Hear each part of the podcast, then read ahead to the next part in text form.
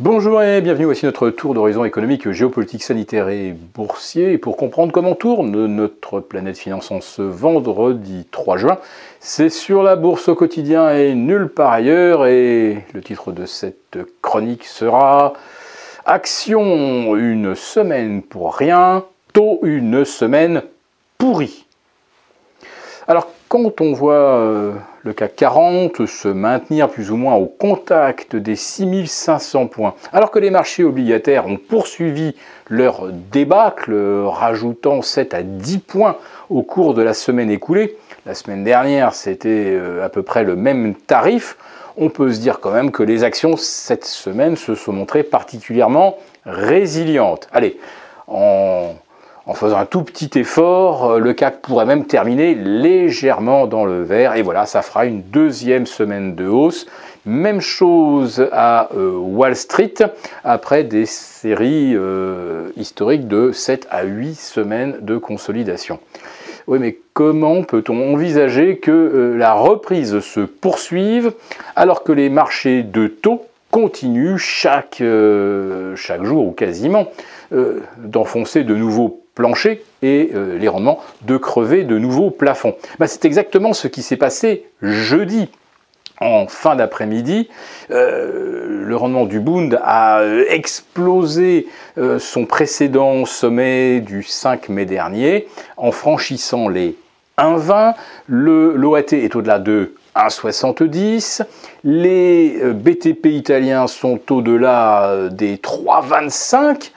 Euh, ce sont des niveaux qu'on n'avait pas vus depuis avril ou mai 2014. Oui, nous voici revenus 8 ans en arrière, avant même le quoi qu'il en coûte de Mario Draghi. Souvenez-vous, euh, le, quantitative easing de la BCE n'a commencé qu'en mars 2015 et euh, déjà en 2014 on anticipait bien sûr une future profusion monétaire. Eh bien on s'en va exactement vers le processus inverse, la Fed va éponger les liquidités.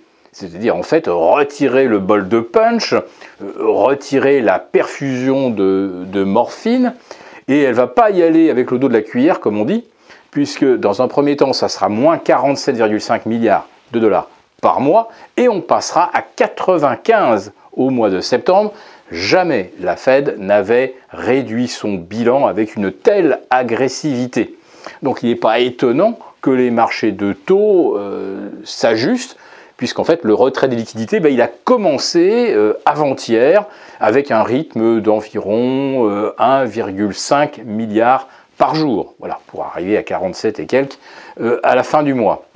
Donc, cette raréfaction de la ressource, ce sont évidemment des capacités de prise de levier en moins pour les marchés financiers et pour les euh, dérivés.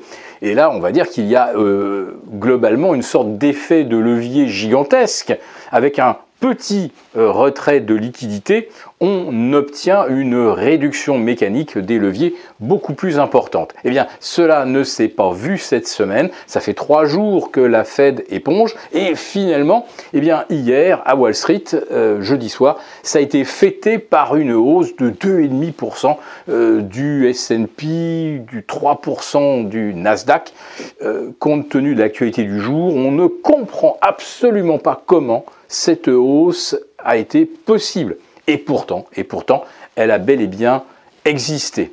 Alors, comme je le disais dans mon commentaire de jeudi, peut-être qu'effectivement les mauvaises nouvelles redeviennent de euh, bonnes nouvelles. Euh, à mon sens, ça ne durera pas. Et ça ne durera pas pour la raison que j'exposais donc avant-hier. Je vous disais, attention, ce qui nous pend au nez, ce sont des taux directeurs qui franchissent leur précédent sommet du mois de mai. Eh bien, trois heures après que j'ai enregistré, c'est exactement ce qui s'est passé. Euh, les plafonds ont été euh, crevés.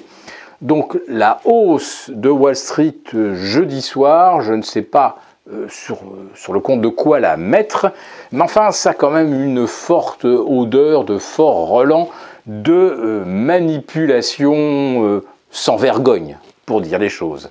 Voilà.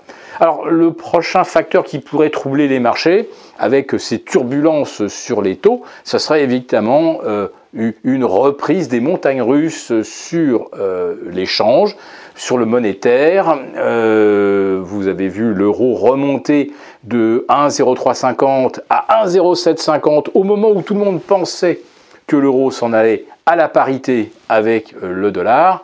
Maintenant que tout le monde se dit que finalement, oui, maintenant il faut tenir compte du discours de la BCE que ça va soutenir l'euro, attendez-vous symétriquement à ce qu'il retombe.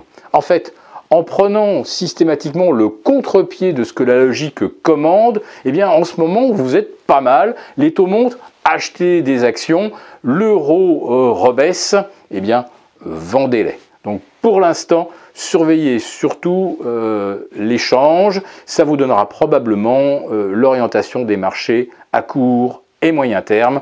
La baisse de l'euro, vous l'avez observé, eh bien elle s'effectue en euh, parallèle avec la baisse des marchés d'actions. Donc pour moi, je regarde aujourd'hui du côté d'échange.